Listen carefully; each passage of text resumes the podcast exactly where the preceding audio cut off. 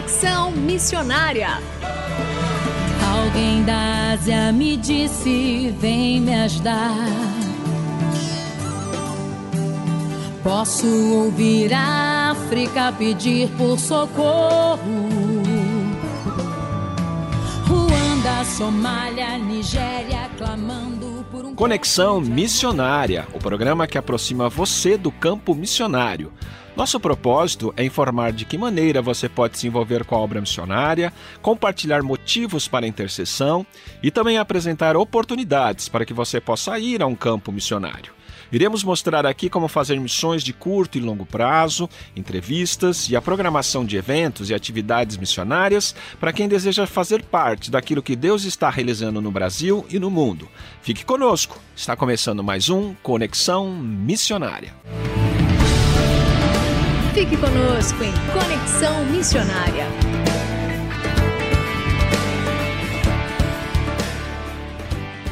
O Conexão Missionária vai ao ar todas as terças-feiras, às 17 horas e 5 minutos, com reprises às quintas, às 11 horas e 15 minutos e às 19 horas e 30 minutos. Você também pode fazer o download do podcast deste programa e de demais programas acessando o site transmundial.com.br. Fazendo Missões para quem deseja fazer parte daquilo que Deus está realizando no Brasil e no mundo. E hoje continuamos com a entrevista com o pastor Paulo Teixeira, da Sociedade Bíblica do Brasil, contando aos nossos ouvintes sobre o processo de tradução da Bíblia para línguas indígenas e outros trabalhos realizados pela Sociedade Bíblica do Brasil. Paulo, mais uma vez obrigado por estar conosco no programa Conexão Missionária. Muito obrigado, Renato. Um prazer estar aqui de novo com você, com seus ouvintes da nossa querida Rádio Transmundial. Lembramos que no próximo 10 de junho, dia 10 de junho, a Sociedade Bíblica do Brasil completará 73 anos de existência e você pode conhecer mais sobre o trabalho realizado por eles acessando o site www.sbb.org.br. E a nossa primeira pergunta, Paulo, você nos contou no programa anterior como é o processo de tradução da Bíblia para uma língua indígena. Para quantas línguas indígenas a Sociedade Bíblica do Brasil já realizou traduções? Veja, nós já cooperamos, eh, Renato, com as agências bíblicas em cerca de 40 traduções da Bíblia, do Novo Testamento, pelo menos aqui no Brasil, e também uma ou outra Bíblia completa. Isso não significa que a sociedade bíblica tenha pego o processo do zero. Alguns desses processos de tradução iniciaram mesmo antes da fundação da Sociedade Bíblica do Brasil. Imagine isso. Então, em algum momento, nós fomos convidados a cooperar com as agências ou nós, nós pedimos a cooperação delas. E a partir disso, nós às vezes cooperamos com eles, é, por exemplo, cedendo um dos nossos consultores de tradução. Consultor de tradução é aquele elemento chave que vai selecionar os tradutores da língua. É aquele que vai capacitar os tradutores da língua, vai conviver ao longo de anos a fio com esses tradutores, guiando-os para que a tradução é, saia. Esse consultor, eventualmente, até aprende a própria língua, mas um consultor pode dar consultoria para três projetos, cinco projetos, dez projetos.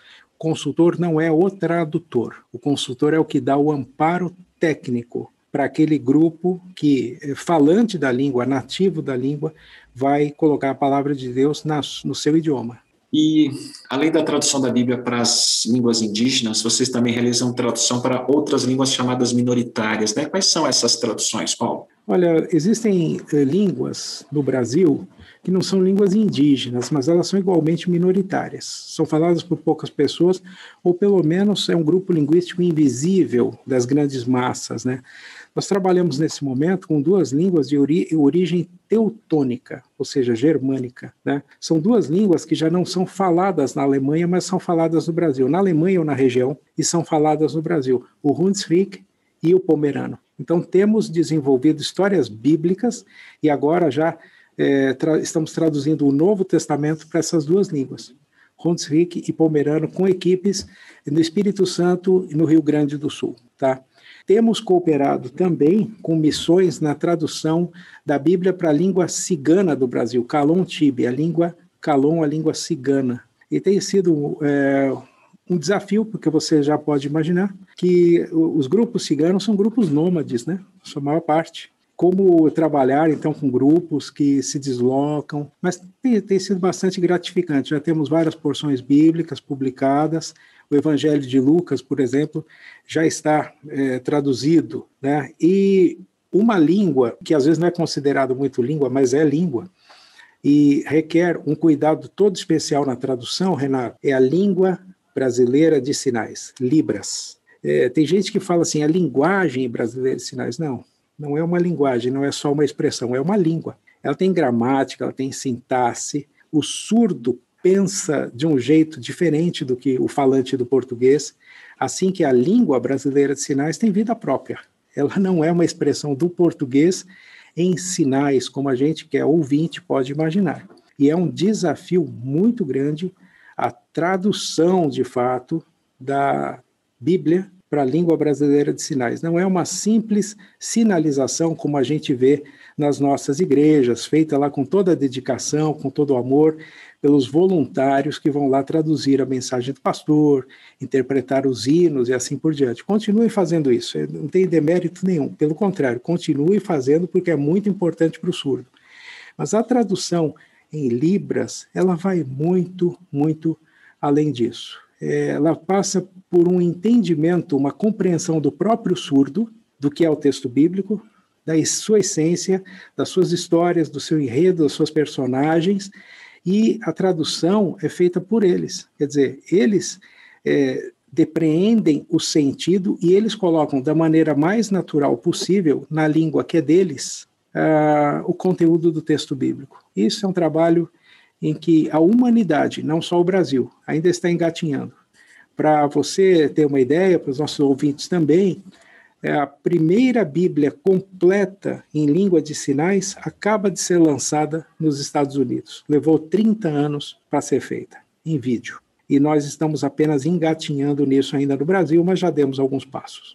Atualmente, o Brasil, Paulo, todos nós sabemos, vive um momento desafiador com os hospitais e UTIs superlotados e dificuldade na contenção e no enfrentamento da Covid-19. A Sociedade Bíblica ela tem uma campanha chamada Um Belo Dia para Recomeçar, com o objetivo de trabalhar na difusão da Bíblia em presídios e hospitais, apoiando o trabalho das igrejas de pessoas em situações de cárceres e hospitalizados. Como é que funciona o trabalho de distribuição de Bíblias para os enfermos nos hospitais hoje? Que boa pergunta, Renato, porque conexão missionária também é levar a palavra né, para os, os, excluídos, aqueles que estão em dificuldades. Né? E os elos, o, o elo mais é, frágil da nossa sociedade está, por exemplo, nos presídios, na nossa população carcerária. Né? É, pessoas que cometeram lá suas, seus crimes, tiveram suas dificuldades e aí você simplesmente dizer, elas não têm uma outra chance, não. Não é esse o espírito do evangelho. O espírito do evangelho é, vamos dar uma chance. Pode haver um recomeço. E para transformar uma pessoa, não há nada melhor do que a palavra de Deus. Porque ela, a transformação começa, convenhamos, por nós mesmos, nós próprios. Devemos ter passado por um processo de transformação, de um nascer de novo. Então, levar a Bíblia aos presos é dar-lhes uma nova chance. O lema da Sociedade Bíblica do Brasil é semear a palavra que transforma vidas. O preso pode ter a sua vida transformada. E nós temos aí milhares de testemunhos de pessoas que encontraram a liberdade da sua consciência e do pecado dentro de uma cela prisional. Então, é, a campanha vem nessa direção. Outro público que também Jesus cita lá no seu sermão escatológico, né? Estive preso e me visitaste. Estive enfermo e visitaste também. Estive enfermo e vieste me visitar. Os enfermos também precisam ouvir a palavra de Deus. Já estão fragilizados, já estão com todas as incertezas e seguranças do mundo. Imagine nessa pandemia como esse medo, esse receio, essa incerteza se potencializou. E esses é, enfermos também precisam da palavra de Deus que a sociedade bíblica faz? Ela publica conteúdos relevantes para esses dois públicos, tanto o público encarcerado quanto o público eh, que está aí nos hospitais, nas clínicas, internado, e essas escrituras são distribuídas pelos voluntários da sociedade bíblica, são milhares, no Brasil e também pelas igrejas cristãs por meio das capelanias hospitalares. A Sociedade Bíblica do Brasil não consegue é, financiar isso sozinha, ela precisa da ajuda é, de todos, inclusive dos nossos queridos ouvintes, se você me permite, é, para que esse sonho se concretize, para que a palavra de Deus possa estar presente nos momentos delicados, em que a saúde é precária e em que a liberdade não existe. Então, nós, é, especialmente nesse ano, temos convocado é, os cristãos do Brasil a cooperar com a Sociedade Bíblica do Brasil para que os presos e os enfermos sejam impactados com o Evangelho de Jesus Cristo e tenham a sua vida transformada, não pela nossa mensagem, mas por aquela mensagem que é eterna, a mensagem da eterna palavra de Deus. Muito bem, Paulo, muito feliz com a sua entrevista aqui no programa Conexão Missionária, agradecendo pela Sociedade Bíblica por conceder é, essa entrevista também. É, e eu queria deixar o nosso abraço ah, pelos 73 anos ah, que a Sociedade Bíblica completa agora no dia 10 de junho. E eu queria que você deixasse uma palavra final para os nossos ouvintes, como é que eles podem conhecer melhor a Sociedade Bíblica e como eles podem contribuir para que esse trabalho de semear a palavra de Deus é, que transforma vidas, como é que eles podem apoiar vocês aí? Eu convido os nossos ouvintes, Renato, você também, a dar uma passadinha lá no nosso site da Sociedade Bíblica do Brasil, especialmente nesse que eu vou anunciar aqui, é o biblia.sbb.org.br. biblia.sbb.org.br. Lá você vai encontrar farta informação, é muito fácil de encontrar sobre aspectos que nós comentamos na semana passada e também no dia de hoje, sobre tradução bíblica, sobre o aniversário da Sociedade Bíblica do Brasil, sobre os projetos missionários e projetos também de transformação de vidas, como esse de levar a Bíblia para os presos, levar a Bíblia para os enfermos. Então, nessas campanhas, você vai estar apoiando o trabalho da Sociedade Bíblica do Brasil e fazendo essa conexão missionária que a Deus agrada e de que o mundo precisa.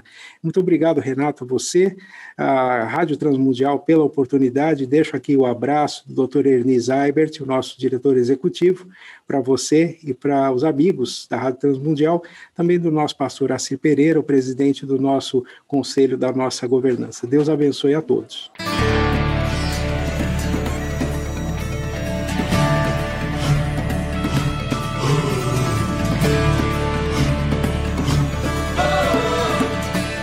Estamos encerrando mais um programa Conexão Missionária. Eu, Renato Kroger, juntamente com Marcos Grava, apresentamos e os trabalhos técnicos a cargo de Tiago Parisi.